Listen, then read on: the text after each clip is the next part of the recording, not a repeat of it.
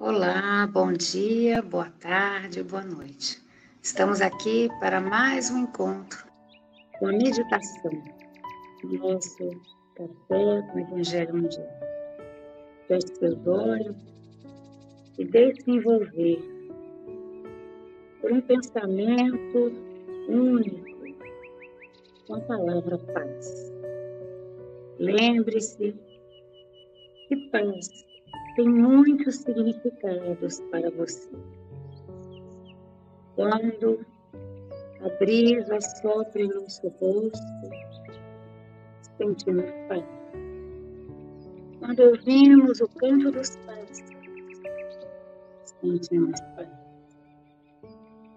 A paz está nas ondas do mar que vão e vêm, e chegam calmas à areia, com uma espuma branca que toca levemente teus pés. Está nos raios do sol que surgem pela manhã. A paz está na floresta. Quando olhamos para o chão e percebemos a relva macia, e em algumas plantas, algumas folhas, ainda há uma gota de orvalho. Sentimos na água que brota da rocha, límpida, cristalina, gelada, e descendendo aquele que por ali passa. A paz está no sorriso da criança, tão espontâneo, tão puro. A paz está nas mãos enrugadas dos idosos, que tocam nossas mãos em agradecimento quando vamos visitá-lo. A paz está no sorriso daqueles que proferem as palavras de gratidão quando recebem o alimento, para que possam sentir-se parte da humanidade que não lhes serviu quando observamos uma criança dormindo, o sono tranquilo dos justos.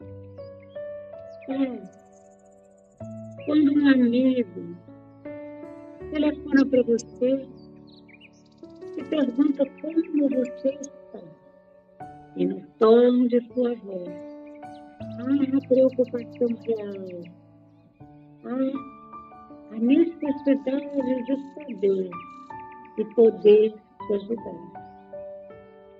Paz. Quando adentramos um local religioso que nos acalma, nos encanta, respiramos profundamente, nos sentimos em casa, estamos em paz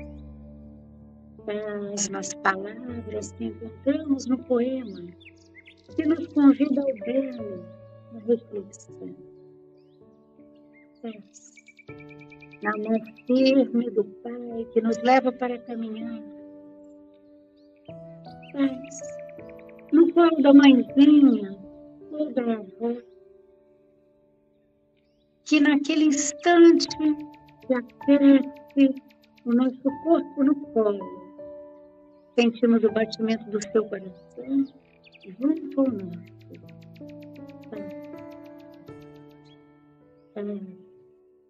O momento da oração. Quando o coração se conecta ao Pai, ao mais alto, amigos espirituais, nesse instante, há a alegria verdadeira que encontramos nas palavras simples que nos conectam ao Pai. Paz íntima no coração que sente que está cumprindo o seu desejo. Quando conseguimos realizar uma tarefa que nos foi dada e que nós fizemos com muito amor o trabalho do esposo. Ao deitar a cabeça no travesseiro, E podemos dizer que nada temos contra nosso irmão.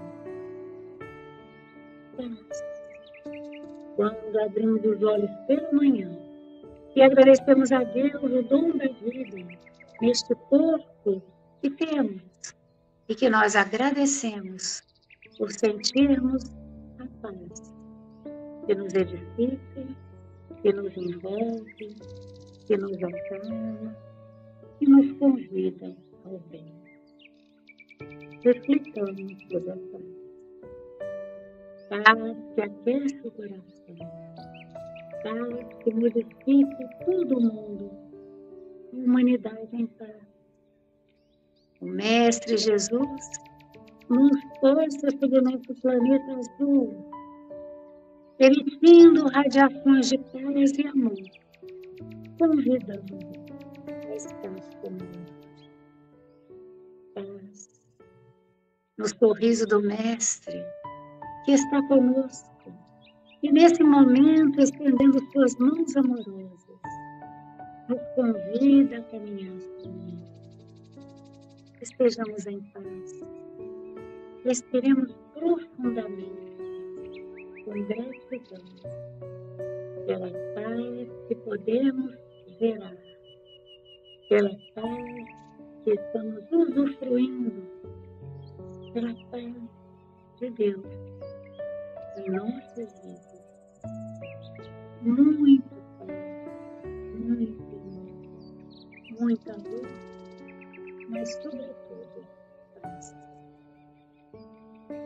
As fecharam seus olhos, se você os abriu, você continua com eles fechados. E medite agora um pouco em todos os momentos de paz que você tem em sua vida. Lembre-se, respirando calmamente, que você nunca esteve só nos momentos de aflição, Jesus veio ao seu encontro trazendo a paz, tranquilizando, acalmando a tempestade dos pensamentos e inquietações. Nos momentos de alegria, você viu o Mestre ao longe sorrindo, também feliz com você com sua família, com seus amigos, um gesto de bondade que você pôde realizar. O mestre sorriu.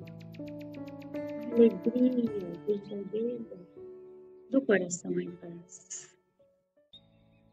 Lembre-se, após a tempestade, tudo se acalma e você pode vislumbrar toda a natureza com limpidez. Paz está também nos dias de chuva, hum, que caem vagarosamente sobre flores, sobre o chão, sobre as vidraças, ou mesmo sobre nossas cabeças ou nossas faces, olhando ao céu e agradecendo a chuva fina, calma, tranquila. Nos dias de tormento, o coração se aquieta e, como diz Joana de Anjos, dentro de nós há um recanto de paz.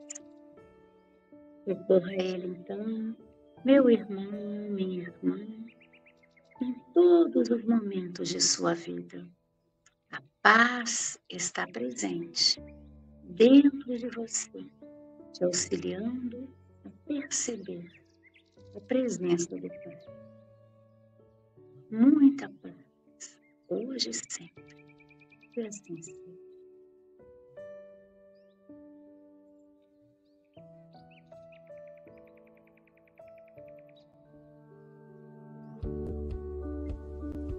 Bom dia, boa tarde, boa noite. No Café com o Evangelho Mundial, você é conectado com Jesus.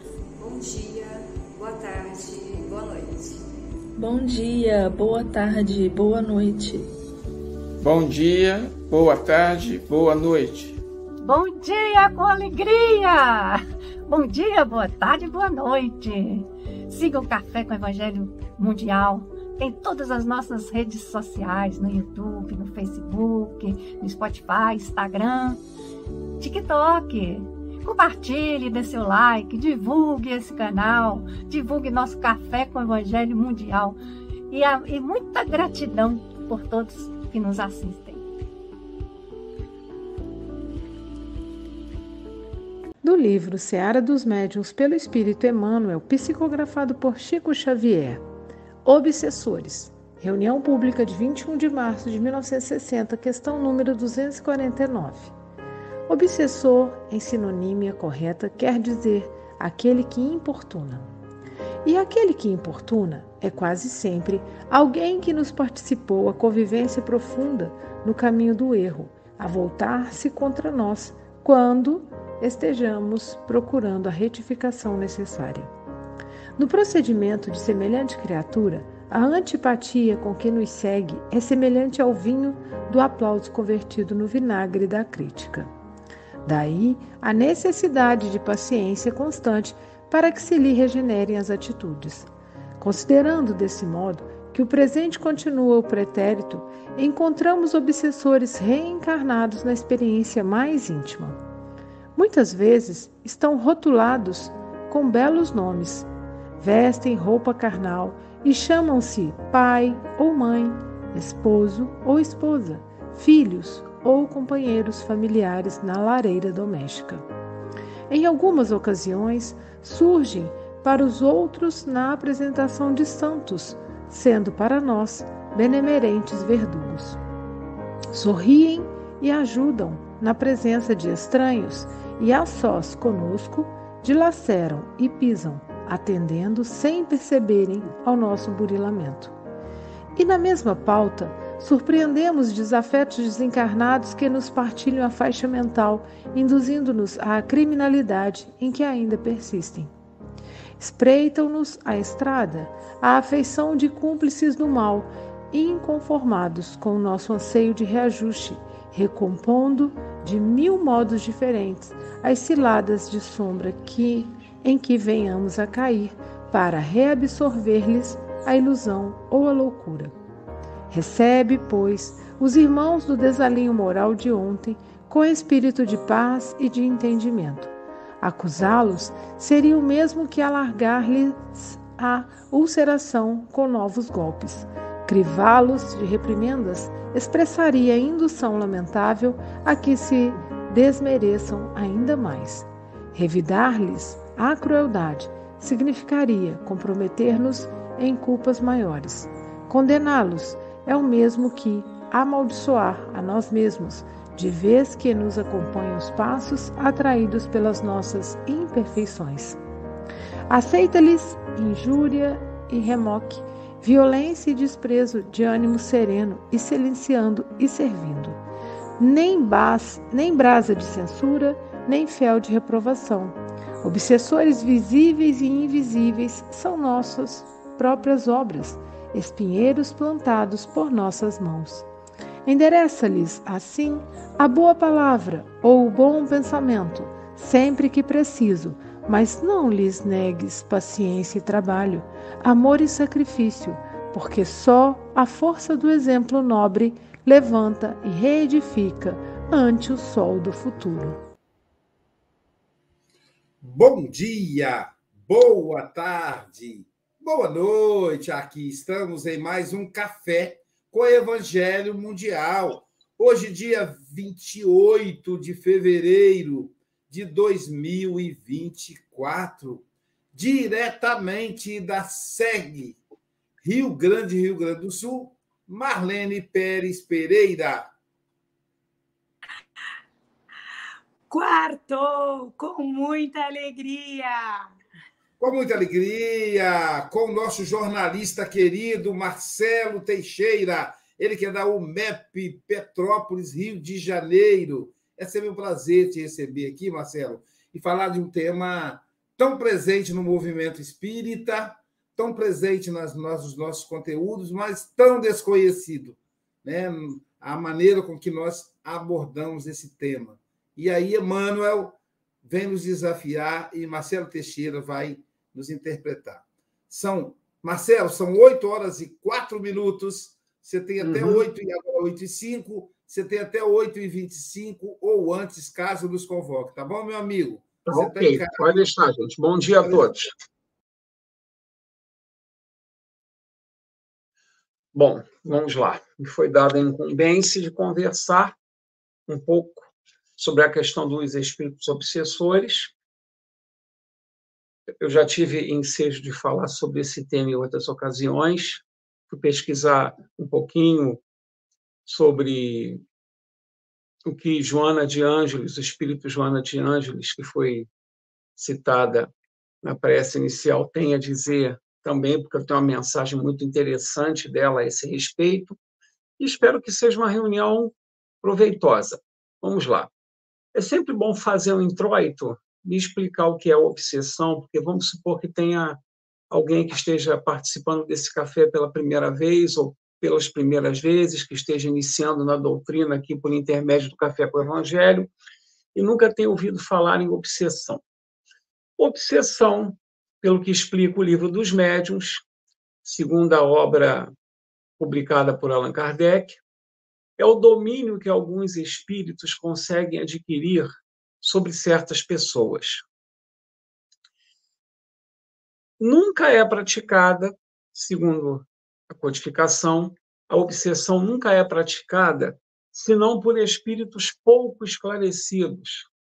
São espíritos ainda afeitos à desforra, à vingança, ao ressentimento, e eles procuram dominar, procuram ir à forra. Né? Os bons espíritos, como diz o livro dos médiuns, não causam constrangimento quando se aproximam de nós. A sensação, quando um bom espírito, seja ele encarnado ou desencarnado, uma pessoa boa, uma pessoa que tem uma boa vibração, quando essas pessoas se aproximam de nós, a sensação é de bem-estar, de paz. Eles combatem a má influência dos espíritos, eles nos aconselham, eles nos intuem, eles nos trazem paz, nos trazem bom ânimo, retemperam as nossas forças. Agora, se porventura nós não damos ouvido, eles se retiram.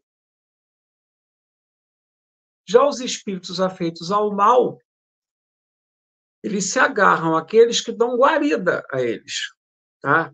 A obsessão não é uma coisa automática. Ah, eu me dava muito bem com meu irmão, sempre fomos grandes aliados. Da noite para o dia, meu irmão se virou contra mim, assim, do nada, por causa de um obsessor.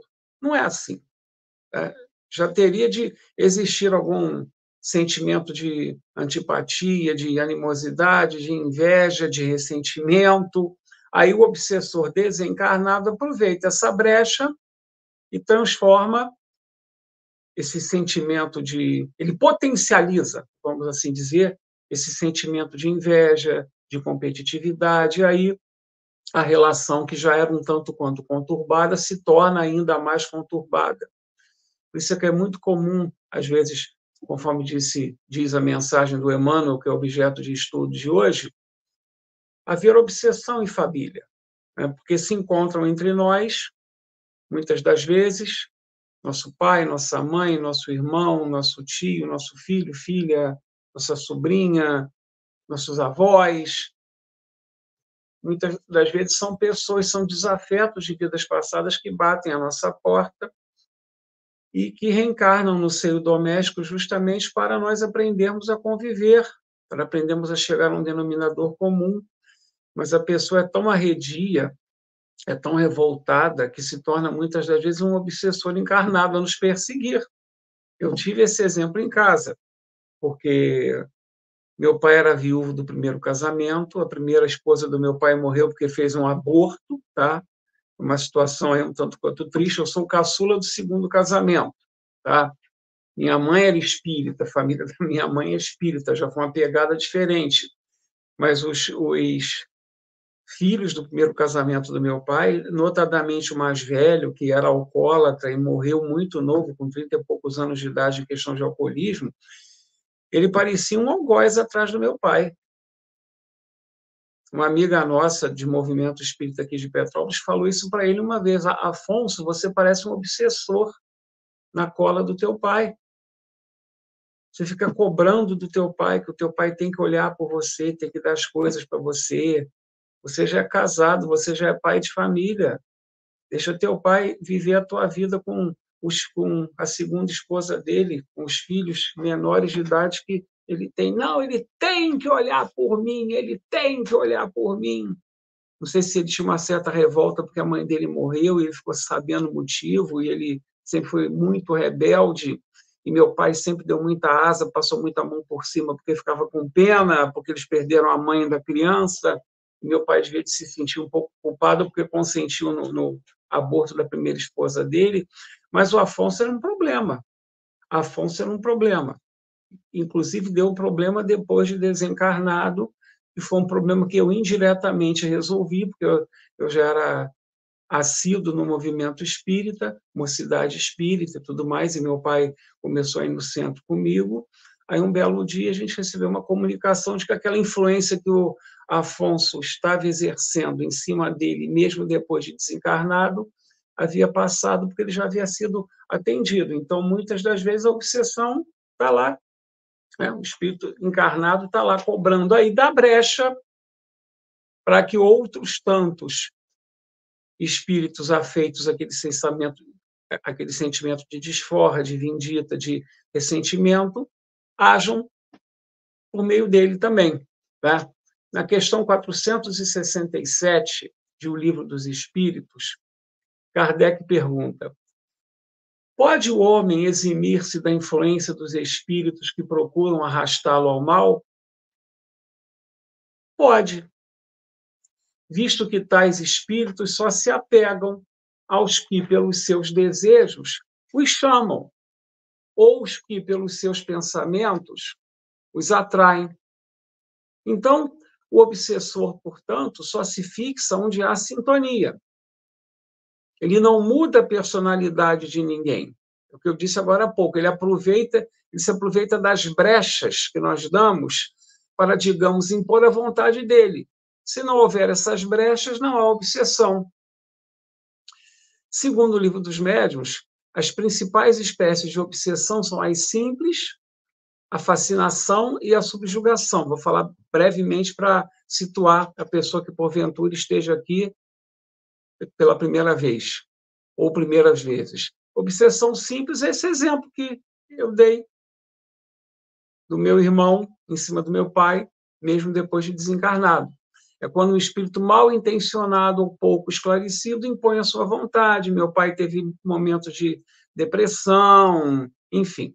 E meu pai, por ser uma pessoa assim psicologicamente frágil, porque carregava essa culpa de ter perdido a, a primeira esposa devido a um aborto consentido por ele, se deixava influenciar. Um exemplo interessante também que um expositor aqui de de Minas Gerais uma vez contou, Rogério Coelho, o nome dele, que um casal havia se casado há pouco tempo e não conseguia se entender na intimidade, na cama, de jeito nenhum. E o rapaz, recém-casado, que era espírita, achou aquilo estranho, colocou o nome na reunião mediúnica do centro do qual ele frequentava, e veio o espírito do ex-noivo da esposa dele, o ex-noivo que era ciumentíssimo e havia morrido num acidente de moto, acho que três meses antes do casamento. Aí, a noiva, pouco, dois anos depois, conheceu o atual esposo, se casou com ele, mas estava lá. O marido, o ex-noivo ciumentíssimo que havia desencarnado em acidente de moto lá, entre os dois, no leito conjugal, devido ao grande ciúme. Mas aí na reunião mediúnica ele foi devidamente atendido. Esse, é um tipo de obsessão simples. Tem a fascinação, que é quando, que é, é quando o médium, é um tanto quanto comum, vamos assim dizer, a gente falar de fascinação que pode ocorrer entre médiums, e é quando o médium, quer ele tenha conhecimento das coisas do espírito, quer não, se deixa fascinar. O espírito obsessor, de forma zombeteira, paralisa o raciocínio do médium desavisado, é um espírito embusteiro, que começa a incutir no médium a ideia de que ele é um médium muito, muito importante, muito valioso, muito sensível. Ele, aí o médium vai acredita, passa a se vestir de forma extravagante, fala que o médium tem uma missão super, hiper grandiosa e o médium acredita, e os eventuais seguidores daquele médium, daquele religioso, acabam acreditando nisso e entram na dança também. Essa é a questão da obsessão, da fascinação. E tem a subjugação. E na subjugação, o obsessor constrange o obsidiado. A pessoa obsidiada age conforme a vontade do obsessor. Pode ser uma subjugação moral ou corporal. Moral, a pessoa é constrangida pelo obsessor a tomar resoluções muitas vezes absurdas, comprometedoras. E a física é quando o espírito obsessor provoca movimentos involuntários e às vezes expõe a pessoa a situações ridículas. Uma vez eu, eu vi, eu trabalhei no Rio durante muitos anos, na cidade do Rio de Janeiro. Uma vez eu estava na, na Avenida Rio Branco, que é o centro comercial do Rio de Janeiro, estava dentro de um ônibus, ia saltar no ponto seguinte, inclusive. O ônibus estava parado no sinal de trânsito e eu vi na beira da calçada, um homem, seus sessenta e tantos anos, de paletó e gravata, muito bem trajado, regendo o trânsito como se estivesse regendo uma orquestra, e muito compenetrado, como se de fato estivesse regendo uma orquestra. Aquela cena cortou meu coração. Pensei, ah, coitado, provavelmente vítima de uma subjugação aí. O espírito está fazendo ele reger o trânsito como se ele estivesse regendo uma orquestra. O espírito Joana de Ângeles, no livro Momentos de Harmonia, que é esse livro aqui,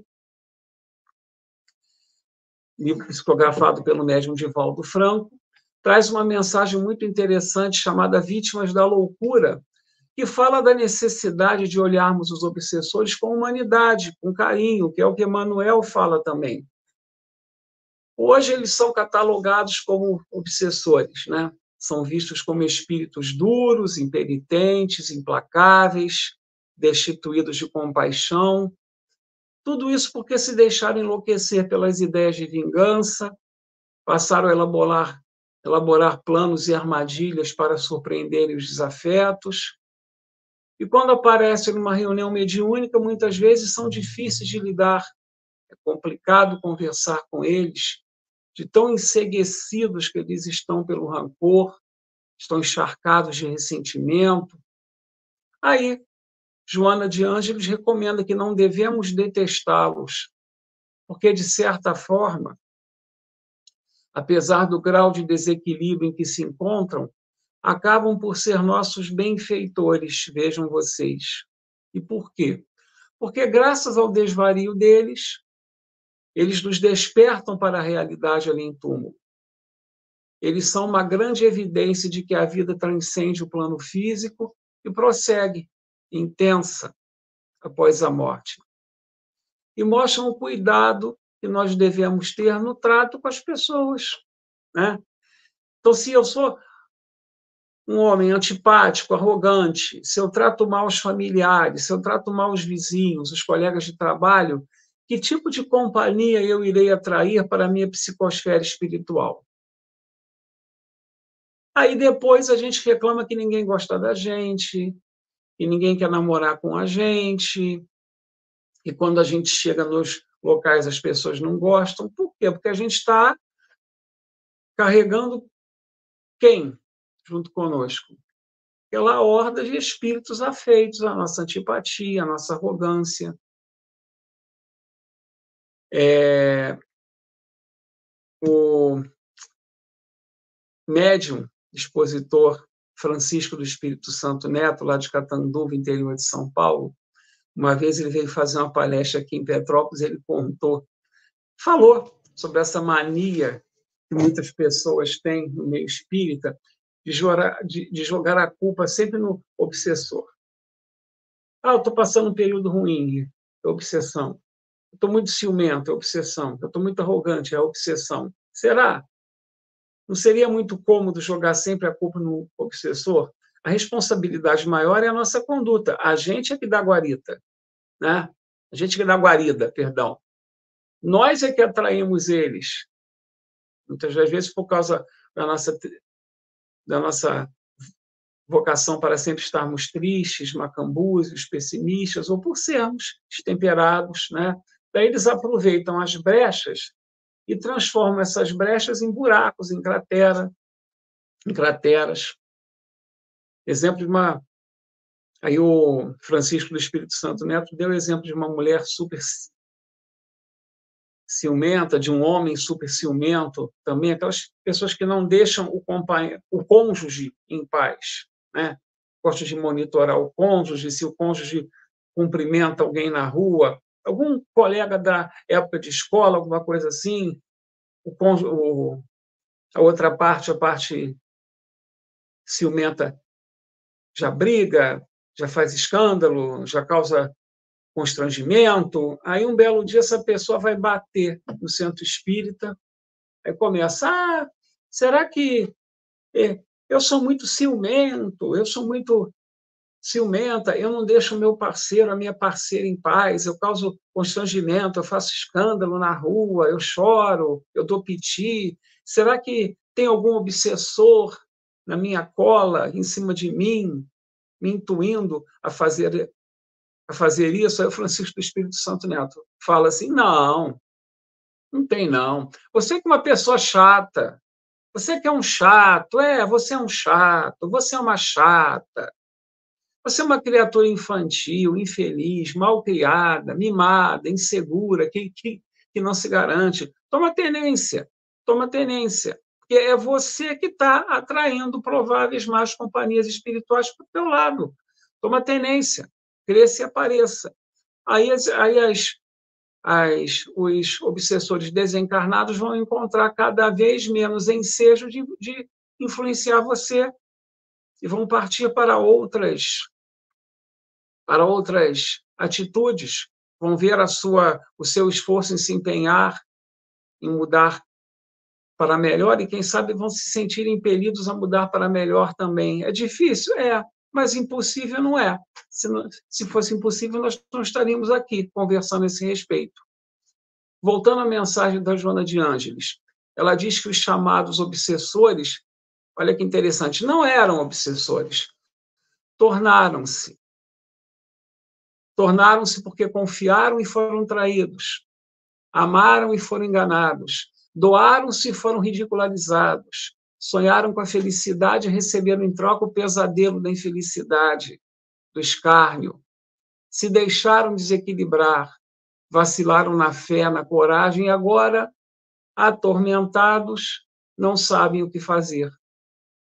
Não estou justificando a atitude deles, mas reflitamos. O que faríamos nós no lugar deles se também fôssemos traídos, enganados, passados para trás, apunhalados pelas costas?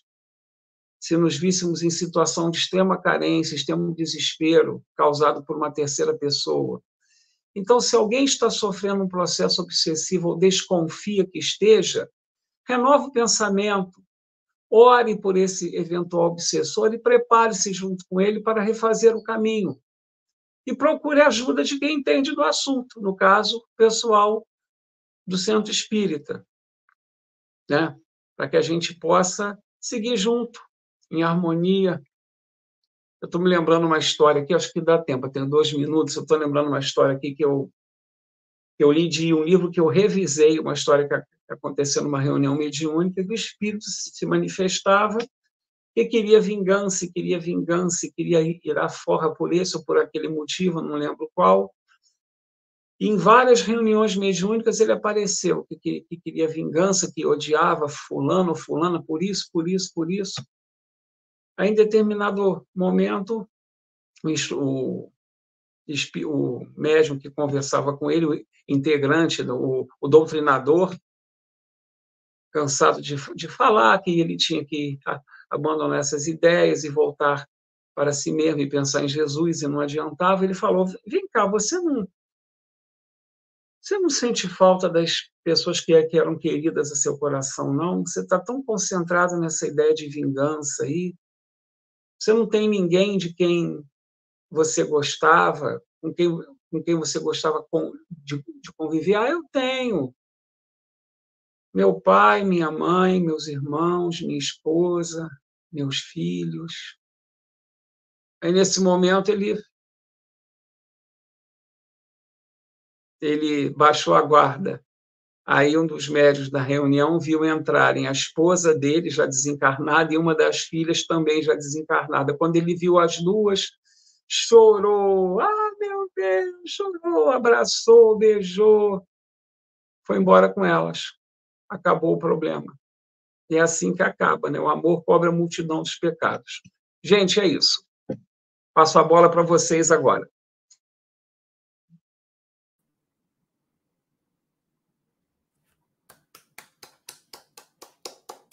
Muito bom, muito bom, Marcelo. Muito bom, meu amigo. Obrigado aí pela, pela lição lúcida, né, com a Joana de Ange Emmanuel, que eles combinam muito bem, e ilustrada, né, com as histórias pessoais, que é isso que a gente vive na vida real, né? É isso que a gente vive, essas experiências que nos levam a equivocadamente, é, às vezes, colocar a culpa no obsessor, né? O obsessor no meio espírita, acabou se tornando uma espécie de demônio é, do, do, ancestral cristão. Então, vamos começar as nossas considerações com a nossa querida professora da meditação de hoje, Célia Bandeira de Mello. É um assunto que realmente, né, na, na doutrina espírita, nos faz sempre estudar e reestudar, né? Às vezes a gente não se dá conta é, dessa nossa falta né, de bom senso, de responsabilidade no nosso dia a dia, né? Às vezes as conversas que nós temos, né, seja em família ou com amigos, sobre determinados assuntos, nos desequilibram muito. E se você né, tem uma mediunidade mais aflorada, ali já é o caminho para você, é, né, nesse processo de desarmonia, né, poder estar tá agasalhando ali aquele irmãozinho do passado, né? E a gente, às vezes, é, é invigilante, realmente. Então, é, é, importante, né, quando ele coloca aqui, né, que a obsessão não é algo, um evento do nada, aconteceu alguma coisa, né? É, há uma, uma frase, né, atribuída ao Dr. Bezerra de Menezes, que fala que é, o ódio é o amor que adoeceu, né? Uhum. Então, sentimento, não é, anterior, né? Então, nós, quantas vezes nós fizemos isso, né? Nós participávamos, de alguma forma, da vida daquele outro ali. É, estávamos dentro da, da, mesma linha de pensamento, fazendo as mesmas coisas, de repente a gente se distanciou. O outro vê aquilo como abandono, né? É, se sente injustiçado. E a gente, quando recebe na casa espírita pessoas que vêm dizendo assim, eu estou sendo vítima, né? A gente tem que parar e pensar, né? Vamos analisar, né? Porque é, a vítima seria algo injusto, mas se há um passado, então, na realidade, o que está acontecendo é uma cobrança, é um processo onde você também vai ter que se envolver.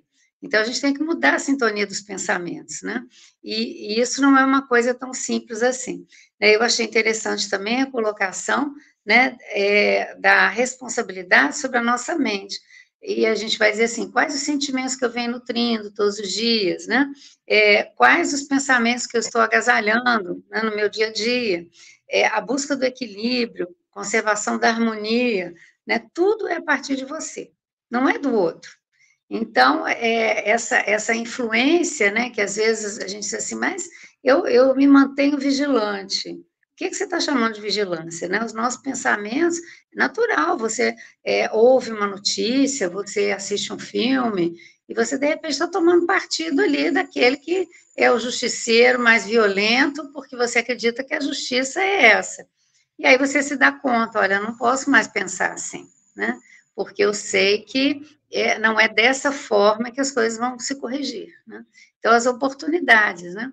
É, quando é, você citou aí no finalzinho, né, a questão da, da aproximação de um espírito é, que você tem um afeto muito grande.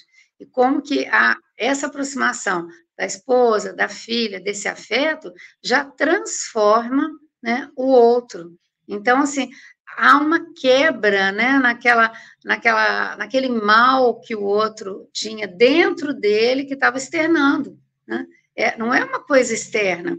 Ele estava numa sintonia, ele consegue quebrar aquela sintonia. Né? Então, quebra por quê? Porque ele se permite ter o sentimento de amor por aquela pessoa. Então, nós, às vezes, estamos tão fechados, e é muito comum a gente encontrar isso, uma né? pessoa que diz assim, eu não tenho amigos, ninguém gosta de mim, ninguém me chama para isso, me chama para aquilo, né? Mas a pessoa não percebe, né? E toda vez que falo em obsessão, eu lembro de uma pessoa que era é, conhecida nossa na, na, Casa Espírita, participava das palestras, de alguns grupos de estudo, mas sempre com a mesma postura, sempre muito negativa, sempre adoecendo, uma doença atrás da outra, e aquele mal. E ela era uma pessoa que, ela, quando encontrava com a gente, ela abraçava e ficava suspirando, aí de repente ela dizia assim, ah, e agora eu estou me sentindo melhor, e a gente que era médio ficava pior, né, porque o que ela estava sentindo, a gente passava a sentir. Então a gente começa a perceber, é aquela pessoa que suga energias, né, e ela não se dava conta disso, né, por mais que estudasse, né, então, em determinado dia, numa reunião mediúnica, né, após a reunião, numa avaliação, foi colocado, né, é, o que você tem feito, né, procura se analisar, procura perceber, né, porque se a pessoa não despertar para isso, não há o que a gente possa fazer. O processo obsessivo ali, né, tudo aquilo que ela sentia, todas as reclamações dela, partiam de atitudes dela mesma.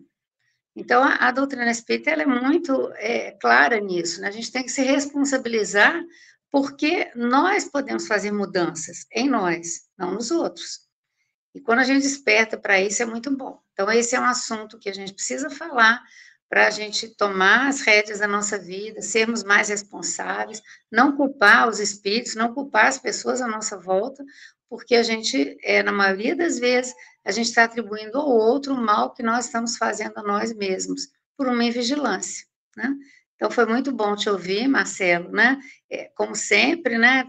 Faz reflexões que a gente vai levar nessa manhã, né? Quando a gente começar a reclamar de alguma coisa, a gente vai lembrar, tá? Então, foi muito bom te ouvir.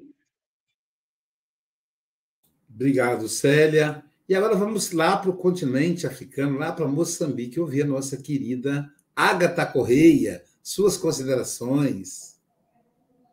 Olá, bom dia, boa tarde a todos. Uh, com certeza foi, foi um testemunho bastante interessante, acima de tudo. E eu, eu queria pegar naquilo que a Célia estava, estava a dizer, não é? E lembrando que uh, as obsessões nunca começam do nada. Muitas das vezes começam com uma auto-obsessão, ou seja, nós somos nossos próprios obsessores a partir do tipo de pensamentos que nós nutrimos. Uh, sobre nós mesmos e sobre as pessoas à nossa volta, sobre, sobre o mundo, nós é que vamos abrir a porta para que outras influências se nutram, não é, desse mesmo, essa mesma vibração que nós já criamos para nós mesmos. É engraçado que nós, como, como espíritas, como cristãos, como pessoas crentes, temos sempre a tendência de nos vermos como bons, não é? Em oposição aos maus. A verdade é que nós somos um espectro, não é? Temos tanto de bom quanto tanto de mal, mas dependendo do, do nosso equilíbrio uh, espiritual e emocional, nós tendemos para um lado ou para o outro.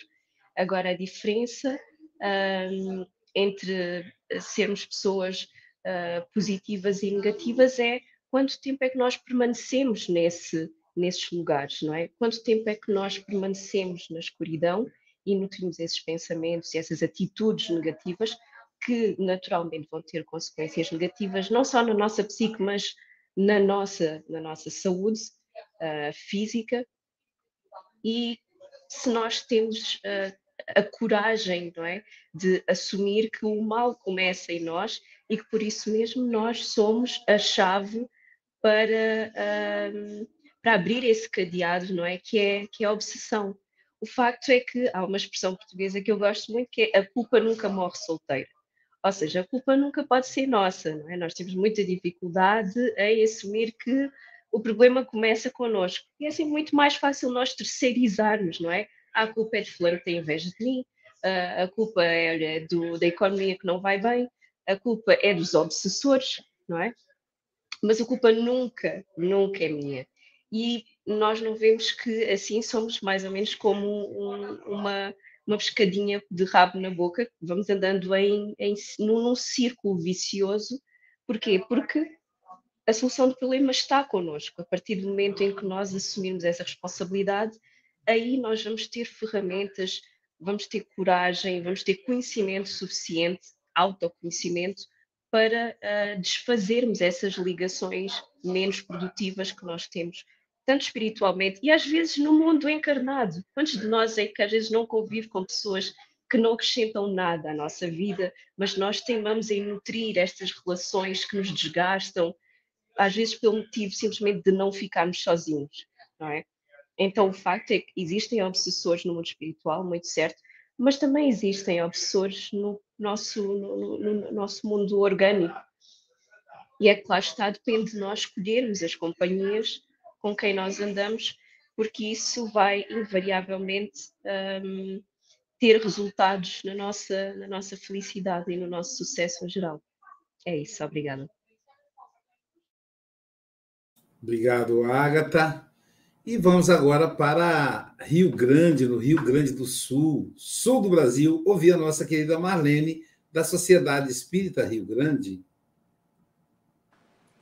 Bom dia, boa tarde, boa noite, queridos amigos. Marcelo, muito obrigada por essa aula de obsessão, de informações sobre obsessão que tu nos destes hoje. E como as meninas falaram também, eu estava aqui com tudo anotado também, para mais ou menos, não querendo parafrasear elas, né? Porque eu já tinha anotado aqui, mas é, quando tu falou que a gente da distração, eu lembrei do filme Nosso Lar, Os Mensageiros, que eu fui assistir, e aí aquilo ficou, me impressionou bastante. Eu digo, meu Deus do céu, quanto, quantas reencarnações eu tenho que ter para aprender a me, a me cuidar, a aprender a, a essas o evangelho de Jesus, a seguir os ensinamentos que nos é dado sem vacilar.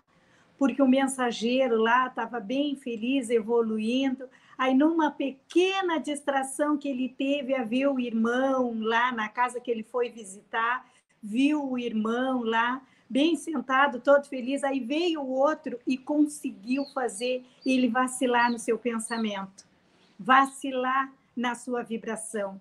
E aí, aonde ele foi parar? Tuft, foi parar lá embaixo, por um vacilo, um momento de vacilo que ele fez né? E assim também é a gente.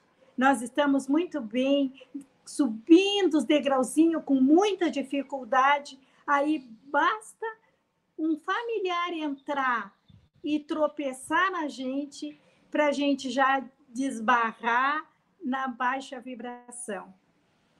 E como isso é necessário na nossa vida, essa vigilância, esse orar e vigiar e vigiar e orar constante na nossa vida, porque a gente é todo tempo uh, tentado a descer, sempre a descer, porque para subir a gente sobe sozinho, só com o auxílio da, do nosso anjo da guarda, mas quando tem que descer, tem um monte ali nos esperando para nos empurrar para baixo. E a gente também, às vezes, nós mesmos, como as meninas falaram, nós mesmos fizemos isso com aquele, como tinha um desenho que sempre estava, ó oh, céus, ó oh, vida. Tinha um desenho na infância dos meus filhos que ele estava sempre reclamando, estava sempre tudo mal para ele. E às vezes a gente faz isso com a gente mesmo, nos tornando nós mesmos nosso próprio obsessor. Nosso auto-obsessivas auto com nós mesmos, com a autopiedade, que os outros têm que ter pena de mim, têm que cuidar, tem que fazer por mim. E eu? Né? Aonde que eu estou fazendo, eu estou dando entendimento para o que eu estou estudando, para os evangelhos que eu estou ouvindo, para as palestras que eu estou ouvindo, o que que eu estou fazendo com isso? Ou eu só faço isso na frente das câmeras ou dentro da casa espírita? Fora disso, pronto, deu, tá, agora saí daqui, vou seguir a minha vida, fazer o que eu quero. Não é aí eu estou dando brecha para aquelas situações que nos tiram da evolução, que nos atrapalham o nosso caminho para a espiritualidade, para nos livrar também e auxiliar esses irmãos que, como o Marcelo falou, eles não são, não nos trazem só erros, só maldade, eles nos trazem ensinamento para a gente aprender a lidar com situações e entender as nossas fraquezas também, para a gente não vacilar e não ficar caindo todo dia nessas esparrelas, como se diz aqui no Sul. Meus amigos, muito obrigada. Deus abençoe a todos. Marcelo, mais uma vez, obrigada. Volta sempre. Obrigado.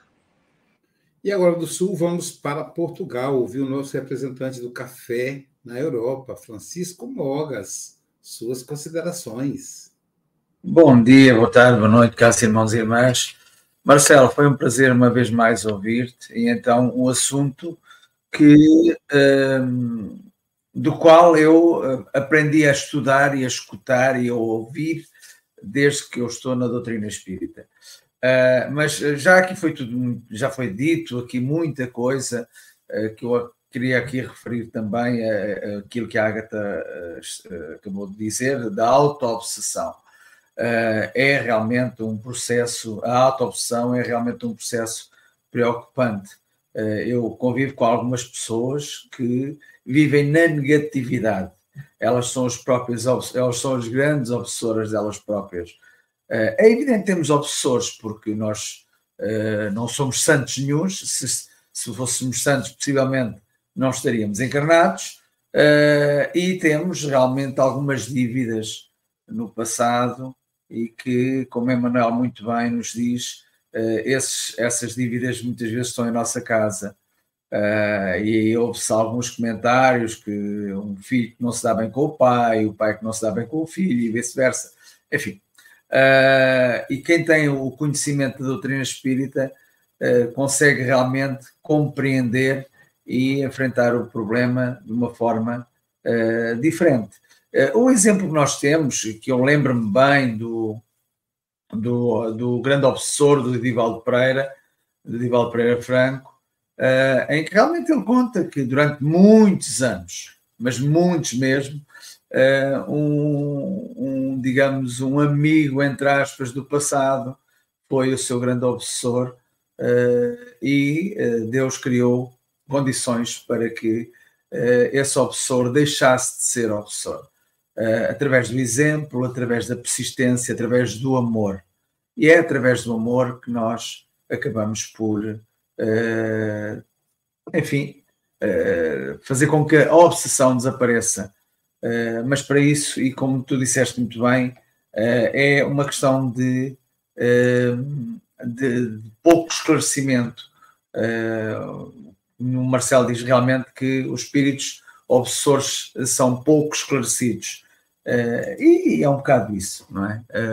o que nós fazemos no dia a dia, e a Ágata também referiu aí, o que nós fazemos no dia a dia, podemos ser obsessores de, de, um amigo, de um amigo com quem nós convivemos, não é? do género, é, é, é um amigo, uhum.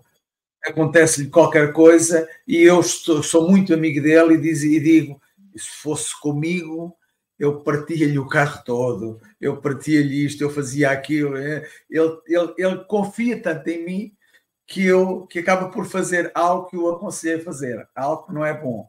Uh, portanto, nós muitas das vezes o nosso obsessor vive ao nosso lado, bem encarnadinho uh, ao nosso lado e, e com certeza uh, que nos influencia. Já nos influenciou possivelmente como desencarnado, agora como amigo próximo, está-nos a influenciar novamente. nós temos o nosso livre-arbítrio, é? nós temos o nosso livre-arbítrio para podermos decidir se vamos por aquele caminho ou se encontramos um caminho dentro da moral, um caminho mais correto, um caminho que não nos, não nos, não nos ponhamos, digamos, à, à mercê de, de algo que não, não, será, não será bom, essencialmente para nós. E para terminar o comentário, isto, isto, está, isto de falar de obsessores, estamos a atraí-los. obsessores ajudam no burlamento. No passado fomos seus agressores. Hoje privam connosco a todo momento. Familiares ou amigos ajudam a curar rancores. Marcelo diz que são pouco esclarecidos os espíritos que são nossos obsessores. São os afetos do passado que ficam retidos à mágoa, ódio vingança e outros temores. É isso. Para, para ser obsessor, realmente tem que haver estes sentimentos, sentimento de ódio, de vingança, de, enfim, de rancor, eh, mas quando nos libertarmos desses, com certeza que os espíritos mais elevados que não são obsessores, esses sentimentos são sentimentos que não fazem parte do seu dia a dia. Eh, por isso é que eles não são nossos obsessores, são nossos aconselhadores. Marcelo, muito grato. E agora vamos ouvir. Oh, Luísio, deixei de fazer vinhetas, uh, vinhetas, deixei de fazer quadras, uh, quadras dedicadas a ti. Não, não sei, isto, temos que encontrar aqui um, um rumo diferente, porque está sem vinheta, sem música, está tá meio sem graça, né, Chico? Está meio sem graça. deixa, o, deixa o YouTube responder. Se ele falar que não é por causa das vinhetas, a gente volta com a vinheta. A gente perguntou, né? Por que, que eles derrubaram é. a página? Está meio sem graça mesmo. É, porque nem a voz da Silvia nós temos, já não a temos fisicamente. Nem pois a voz é. da Silvia temos, pá. Né? Pois é, quando ela faltava, a voz consolava a gente. Né? É, inclusive, pessoal, informar que a página Café com Evangelho Internacional já está a todo vapor. Nesse momento, nós estamos transmitindo para 10 canais diferentes, né? o canal Semeador, Rai TV, IDEAC, é, Portal da Luz, e, e, e, os canais do Café, o canal Espiritismo, o canal SGE. Então, nós queremos pedir a você que entre no YouTube e digite a palavra Café com Evangelho Internacional e se inscreva, porque a página Café com Evangelho Mundial, Marcelo, o YouTube derrubou, e a gente não sabe por quê. Então, nós estamos sem essa página. Então, aos poucos, vamos migrando aí. Estávamos com 3 mil inscritos, ah, seguidores, e o YouTube derrubou. Então, pedimos a você aí que vá lá, se inscreva, tá bom? É, e tá meio sem graça mesmo, Chico. Então, sem, sem vinheta, tá meio. A gente acostumou, né? É, acostumamos com a vinheta. A obsessão, e o Marcelo é, trabalhou muito bem, é, ele colocou a questão da gente responsabilizar os nossos, os nossos desequilíbrios, a nossa própria individualidade aos obsessores. Né? Então, a gente se olhar, se conhecer. A proposta espírita é a proposta de autoconhecimento.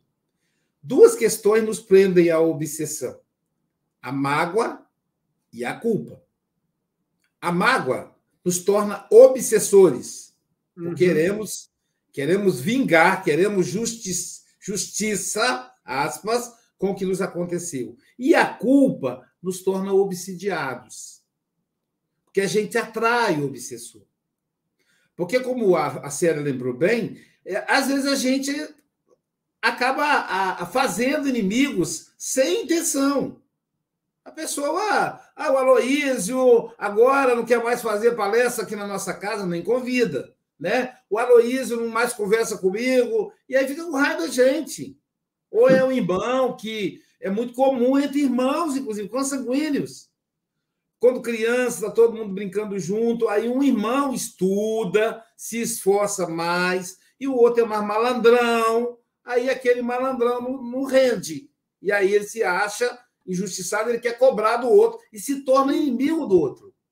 É mais comum do que se pensa. É muito comum. A história de Caim e Abel, ela se repete todos os dias. Aliás, ali é um caso clássico, né? Então, a, a, se a gente. O que, que acontece? Um irmão, um primo, ou mesmo um filho, um pai, uma mãe, um amigo, né? porque às vezes o obsessor é alguém próximo, que foi próximo, pelo menos. Um amigo. A pessoa se aborreceu, está com ódio de você, está com raiva de você, perdoa e diga, vá, vá em paz. não se culpe. Não fique se martirizando, não. É ela que está sentindo. Você não pode agir no sentimento dela. Amar os inimigos que Jesus nos convida, o Espiritismo nos explica que amar o inimigo é querer o bem para ele. Não é se responsabilizar. Ah, houve uma época, Marcelo, que um, um, movimento, um grupo dentro do movimento espírita fez uma crítica à música cativar por causa disso. Por causa daquela é, frase. Né? É responsável é você pelo que pelo cativou. Não, eu não sou responsável pela Célia, pela Marlene, pela Ágata, pelo Xissô. Não, não, não joga essa conta para mim, que eu já tenho muitas aqui nos ombros. Então, cada um é responsável por si. Cada um é responsável pelo que sente. Então, é, de fato. ore pelo companheiro e diz assim: vá com Deus, vá com Deus. Né? A pessoa às vezes fala assim: que o diabo te carrega. Nós não vamos fazer isso. Que Deus te carregue para longe de mim. Porque a pessoa não quer, quer nada com a gente, ué. O que você vai fazer? se você levar é, é essa culpa que atrai o obsessor. É a culpa. Se você tem mago, você se torna obsessor. Se você tem culpa, você atrai o obsessor. É muito importante isso. A gente dá conta das nossas questões, não das do outro. Paciência. A pessoa vai ter o tempo dela. Aí você fala assim, mas ela vai ficar vibrando contra você. Já viu aquelas bolinhas de, aquelas bolinhas de borracha que você joga na parede? Volta para você. Vai voltar para elas, porque não vai entrar, não vai achar receptor. Tem que ter receptor, senão não dá. Uma vez a pessoa falou comigo assim, aliás, aliás uma tia falou comigo assim, ó, oh, você fica, você não vem mais aqui em casa, porque eu não consigo mais tempo, né?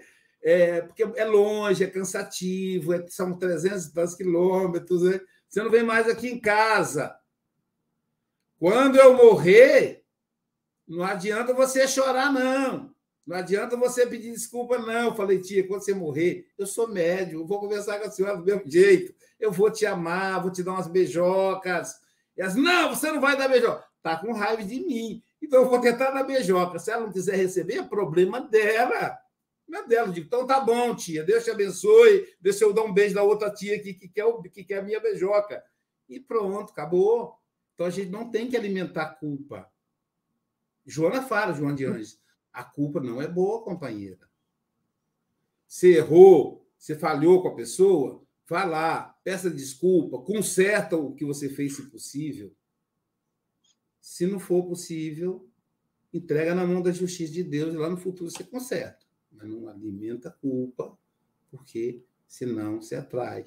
E aí eles vão atrás de você mesmo. Eles vão encarnado, né, Tio? Vão encarnado, a pessoa te cerca, a pessoa te espreita.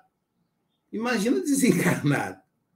Então, é, o Marcelo trouxe para a gente com muita lucidez, com muita clareza esse tema. é um tema que nos, nos envolve mesmo, né? Tem aquele ditado: digam-me digam com quem andas e eu direi quem és talvez devesse, devesse inverter. Diga-me quem uhum. és, e eu direi com quem andas. Você é uma pessoa negativa, chorando, reclama do, da vida, do mundo e tal, você está cheio de obsessor, porque você atrai eles. Mas se você está no bem, trabalhando. Agora, é claro que existe aqueles que querem trabalhar a marcha do bem. Mas isso é para os missionários, gente.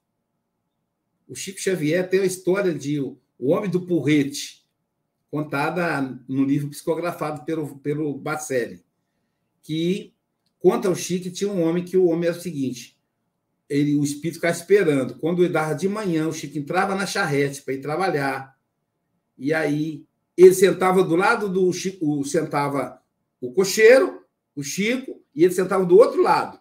E ali ele ia perturbando o Chico. Então ele falava palavra obscena, xingava o Chico, e o Chico falava: Meu irmão, tenha paciência, eu preciso trabalhar. E o homem ia xingando ele. E o cocheiro dizia: Esse seu Chico não bate bem da bola, não. Porque o Chico conversava com o espírito, né? Enquanto o cocheiro ia levando ele para a fazenda. E aí, um dia, o, o e aí o, o, um dia o Chico chega, cadê o homem do porrete? Não está lá. Ele falou: O que, que foi que houve? E aí o Chico pergunta: o que, é que foi que houve? Aí Emmanuel conta a história. aliás, o homem do porrete aparece e ele conta a história para o Chico. Chico, há uns anos atrás, a minha filha querida, única filha que eu tinha, se apaixonou por um funcionário da ferrovia. Esse funcionário ficou ali construindo, colocando as linhas da ferrovia, se casou com ela, teve filhos, e aí acabou, ele ficou desempregado, então ele foi para São Paulo, prometendo voltar e levá-la. E lá em São Paulo, ele se envolveu com outra mulher, teve outra família e nunca mais voltou para ver minha filha. Quando a minha filha descobriu que ele estava envolvido com essa, com outra família, ela tomou veneno de rato e se matou. E eu ali, então, diante daquela cena, ela com um bebezinho, criança quase que recém-nascida, morta. Eu fiquei com tanto ódio, com tanto ódio do meu genro, que eu morri. Aquele ódio me invadiu e eu morri literalmente de raiva. Eu infartei. Chegando no mundo espiritual, eu queria encontrar meu genro, porque eu queria esganar ele. E, mas eu não achava. Até que apareceram os espíritos e disseram: a gente acha ele para você. Mas antes, você precisa fazer um serviço para mim, para nós. Hum. E, e falou: qual é o serviço? Fala que eu vou fazer. Então você vai seguir, você vai lá perturbar o Chico Xavier. Se você conseguir tirar o Chico Xavier da linha, você aborrecer, xingar você, você ganhou a briga. Aí a gente te dá o seu genro. Tá feito. Pegou o porrete e foi atrás do Chico Xavier. E ficou ali. Né? E o que, que aconteceu? A neta desse homem, ao longo dos anos, porque esse homem do porrete perturbou o Chico muitos anos, estava com mais ou menos sete anos, em estado de febre, e a, e a, a vozinha, a, que a, ela não tinha mãe, a vozinha foi bateu na porta do Chico. Seu Chico, disseram que é, o senhor podia, pode me ajudar, minha neta está morrendo. E aí o Chico disse: Olha, eu vou para a reunião mediúnica, quando terminar, amanhã bem cedinho eu vou na sua casa.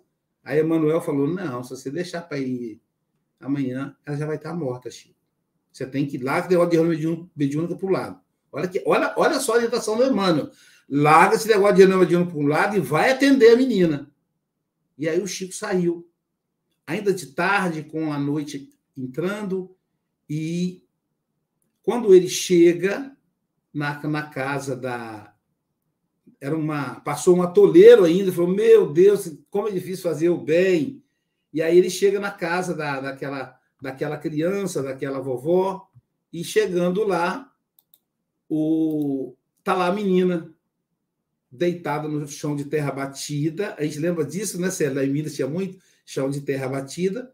Aí o Chico diz que ele sentou, a mãezinha, muito cuidado, a avózinha, forrou uma colcha de retalhos.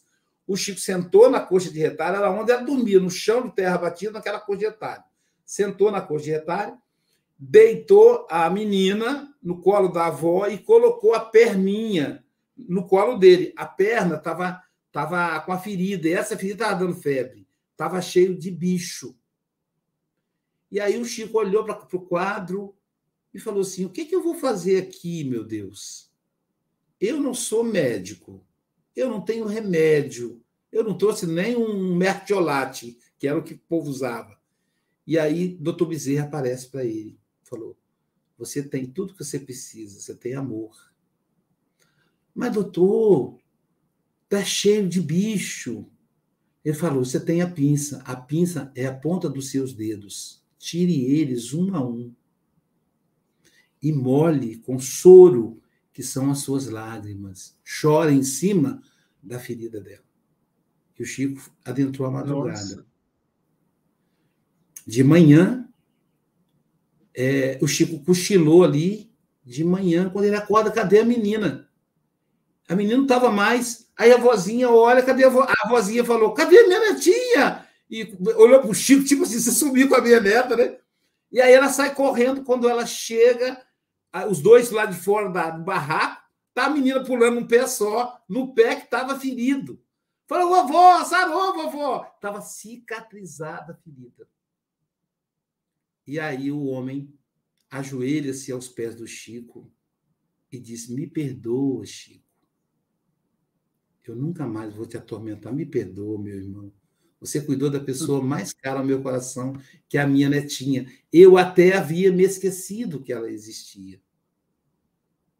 Então, daqui para frente, eu vou cuidar das duas. Mas, Chico, eu tenho esse porrete aqui. Se por acaso você tiver problema com algum amigo, com alguma pessoa, você me avisa que agora você fez um amigo.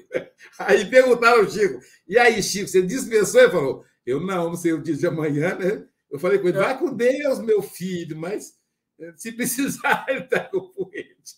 Então, é, é, o obsessor é só essa pessoa atormentada, que mesmo quando persegue a obra, persegue porque está atormentado. É uma maneira que ele tem de pedir ajuda. Querido Marcelo, suas considerações finais.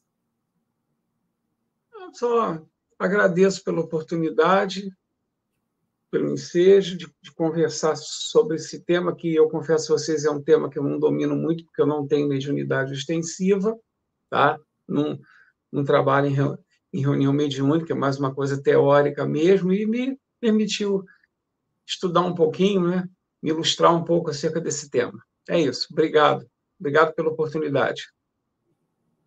Obrigado, meu amigo. E é exatamente isso. Não precisa participar de reunião mediúnica para estudar sobre a obsessão, sobre os obsessores, que todos nós, independente, temos que estudar para compreender o processo, porque esse processo vai nos visitar independente se a gente é ou não médio extensivo, frequenta ou não reunião mediúnica. Daqui a pouquinho teremos o passe. O passe hoje é com a série Bandeira de Melo, então, é, pelos canais Café com Evangelho, canais canal Espiritismo, pelo canal Café com Evangelho Internacional. Então, é, e amanhã, ah não, hoje ainda temos mais tarefa. Vamos almoçar hoje com a Marcele Galvão, ela vai falar, da, olha só, linguagem do perdão, completando esse, o estudo, viu? Importante para lidar com os obsessores é a linguagem do perdão. E nessa vibe, nós teremos às 18 horas a nossa Roberta Bernardi, de, da Lombardia, na Itália, como Lombardia, Itália. Ela vai falar para a gente dinamismo para a paz, com base no livro da Joana de Ângeles espírito e vida. E, assim, eu quero avisar a todos para a gente se preparar para domingo o, o seminário O Passe, com o nosso querido Hélio Tinoco. Ele vai, vai fazer a abertura do seminário no Café com o Evangelho Mundial, falando do tema palavra, e vai depois até às 11h30. E amanhã, quem vem amanhã, Chico Mogas?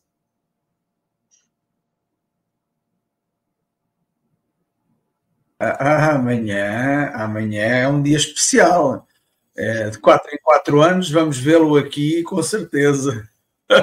amanhã é o Charles Kemp, faz anos, uh, acho que é a 16 vez que ele faz anos, para aí, uh, e vem falar uh, do livro Seara dos Médios, a lição Alegas. alegas, alegas é, é uma lição muito interessante. Eu já li, é uma lição muito interessante. E, enfim, e vamos com certeza parabenizar este nosso irmão, uh, muito mais novo do que nós, não é, Luísio? Sim, só tem 16, né? porque como ele faz de 4 em 4 anos, pessoal, ele só tem 16 anos, vai completar 16 amanhã. Então, o Charles, gente, ele é, é fundador do Conselho Espírita Internacional, primeiro secretário do Conselho, é, foi presidente da Federação Espírita França, é um grande trabalhador do movimento espírita. E é tão humilde, ele nunca. Eu estou falando isso que ele não está aqui, senão ele ficaria constrangido. Que Jesus o abençoe, né? que ele tenha muitos anos de trabalho do bem. E amanhã vamos dar um abraço no nosso amigo aqui. Portanto, muita gratidão, gratidão, Marcelo. Bom dia, boa tarde, boa noite com Jesus.